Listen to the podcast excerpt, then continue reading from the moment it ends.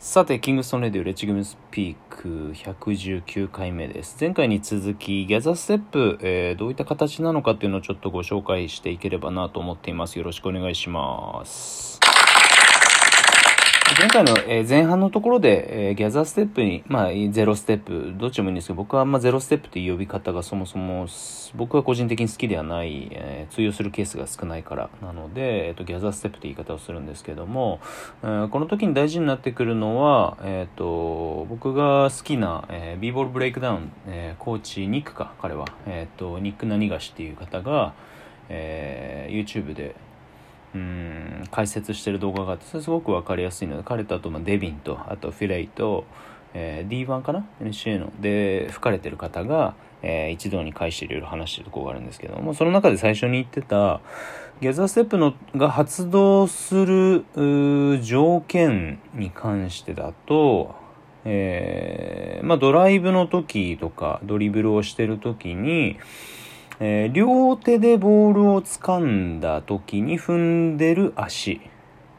なのでボールをピックアップした瞬間。これはまあえっと両手でっていうのはえっと言葉上のところなのでこれがカフの状態、えー片手で抱える形になってもそれは該当しますね。ただカフからえーギャザーステップ踏んで、えーセパレートしてシュートって、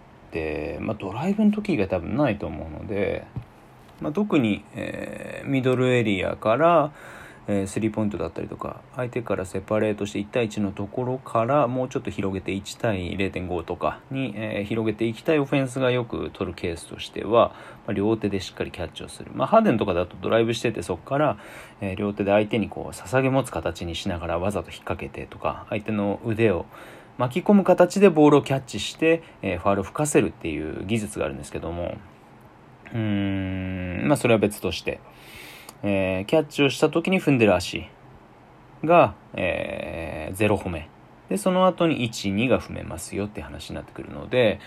えーっとですね。ただこれってうんギャザーステップはまあ本当になんだろうなバスケットボールっていう技術を求められる競技の中で1%未満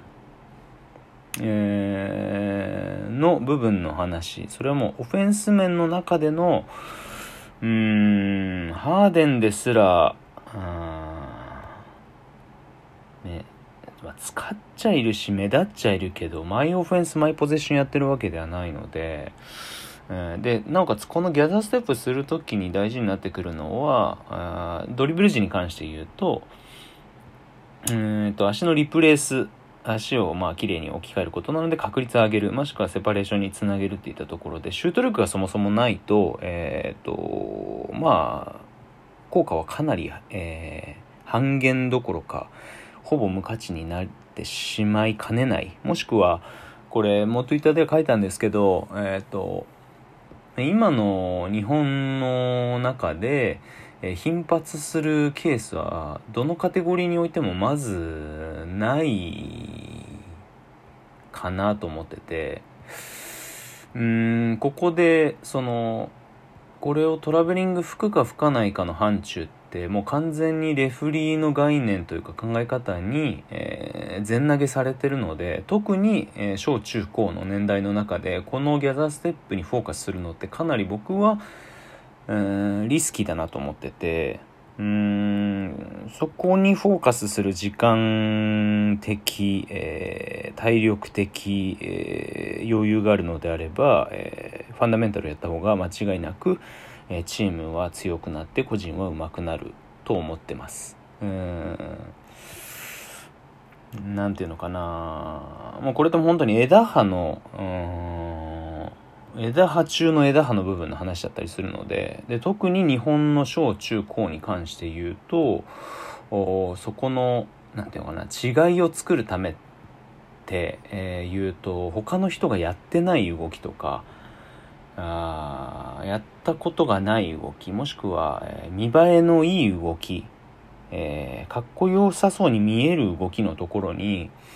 もうこれはもう日本の風土病でどうしたってこの流れがちで、えーただそれを形作るには、えーっと基礎部分がどうしたって必要になってきてじゃないと当たれば花火でしければもうひどいことになるみたいなうんことがずっと続くことになるので、まあ、その当たった花火を追い求めて、えー、バスケット続けてきますまあ、それ一つのロマンではあるけれどもそれも一人でやってよって話でそれに巻き込まれるチームだったりとかっていうのが、えー、どうなのかなっていうのもあるし、まあ、そもそもその前にバスケットボールの競技力向上としてやらなきゃいけないことって多分めちゃくちゃあるはずなので 個人的に僕が今やってるスクールだったりとかそれどのカテゴリーにおいてもですけどここにアプローチしてドリルをやるケースはほとんどないですね。自分のじゃあフル出場した時のオフェンスの中でやって何回なのかなっていうのは多くやって多分3回ぐらいってなった時にうんもちろんそこの3回分の確率を上げるためにっていうのはあすごく煮詰まった時えー、こうどんどんどんどん上流昇華されていった時に、えー、それこそ違いを作るためにっていった部分では、えー、正しいアプローチなのかもしれないですけど僕個人としてはやっぱりそれよりももっと簡単にプレーをする、えー、チョイスができる判断力技術力っていうのは必要だと思いますし、まあ、それはもう小中高に関してももうそれはもうさもありなんなところなので。えー、ここに関してはですね逆にこれをすることで、えー、これがいい動きなんだっていうかまああの最初にあの前半で、お話ししたようにルール的にはこれ NG なのでこの動きをうん奨励するっていうのもまたちょっと話としては、えー、変わってきてしまうのかなとは思っていて。まあ、難しいんですけどね。まあでも日本のバスケットボールの中で一番こう何て言うのかな。問題というか改善していかなきゃいけない部分って各カテゴリーをつなぐ部分がやっぱり、えー、細すぎる、えー、自分がじゃあ例えばどっかの学校の、えー、コーチないし顧問ないし、まあ、何でもいいんですけどやってるとしたらそのチームを勝たせるために、えー、そのカテゴリーの中でのみそのチームを勝たせるために、えー、フォーカスしすぎる嫌いが、えー、小中高においてやっぱり強すぎるのでうーんそれじゃあその高校以降プレーをしっかり、え続ける人が減って当然だよねっていう現状をもう何十年と繰り返してる中でえー、今更それと同じようなやり方を踏襲する必要は僕はないと思っててバスケットボール上手くなること、えー、ももちろん大事なんですけどことにおいてはそれ以上にバスケットボール好きでい続ける人を増やすこと、まあ、そのための要素がギャザーステップなのかどうなのかそれはもうもう状況次第にはなってくると思うんですけどうんここは結構なかなか難しいところで。ただ もっともっと何て言うかな小中高で、えー、プレイヤー自分以外のプレイヤーの成長に携わる立場にいる人がですね、うん、自分の今までの経験とかあ知見、えー、知識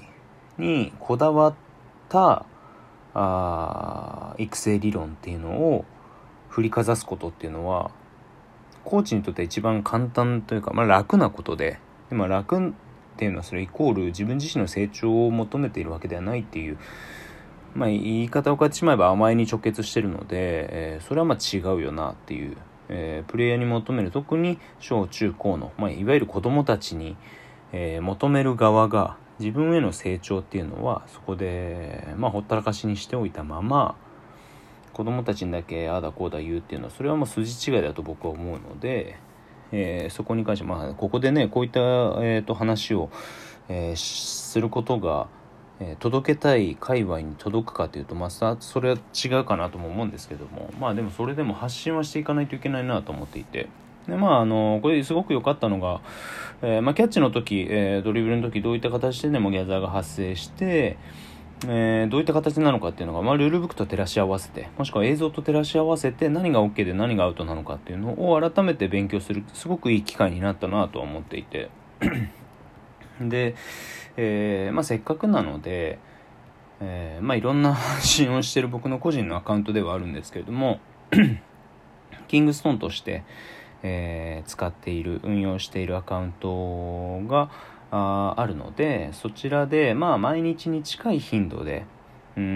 んバスケットをやってる方、まあ、プレイヤー目線であれはどうなの？これはどうなの？っていう問題提起をですねちょっと定期的にやっていきたいなと思っててでそれの答え合わせだったりとかこんな話ありましたとか結果報告経過報告だったりとかいろんな部分っていうのをこのラジオを通じて、えー、おさらいするような形にもしていけたらなと思ってるので早速ですね明日まあ日付が変わって7月6日ですね。えに、えー、キングストーンのアカウントからですねちょっと簡単なというかまあどなたでも答えられる、えー、イージーな質問というか、えー、質問なのかな、うんまあ、これ答えないからな今考えてるのは。をちょっと、えー、説問しようと思うのでうんお時間あったらですねちょちょっと、えー、ABCD 選んでいただいて、えー、それでご回答いただければ、えー、次回か、えー、後日のところで、えー、ご紹介させていただいたりとか、これどうなのかね、あれどうなのかねっていうのをちょっとやらせていただければなと思うので、えー、ちょっとお楽しみにということで、まあ、新しく、あとはま NBA のその30チームの紹介も、えー、最初のアトランタホークスで止まってるので、そこも含めると、まあ、一人語りを続ける上でも、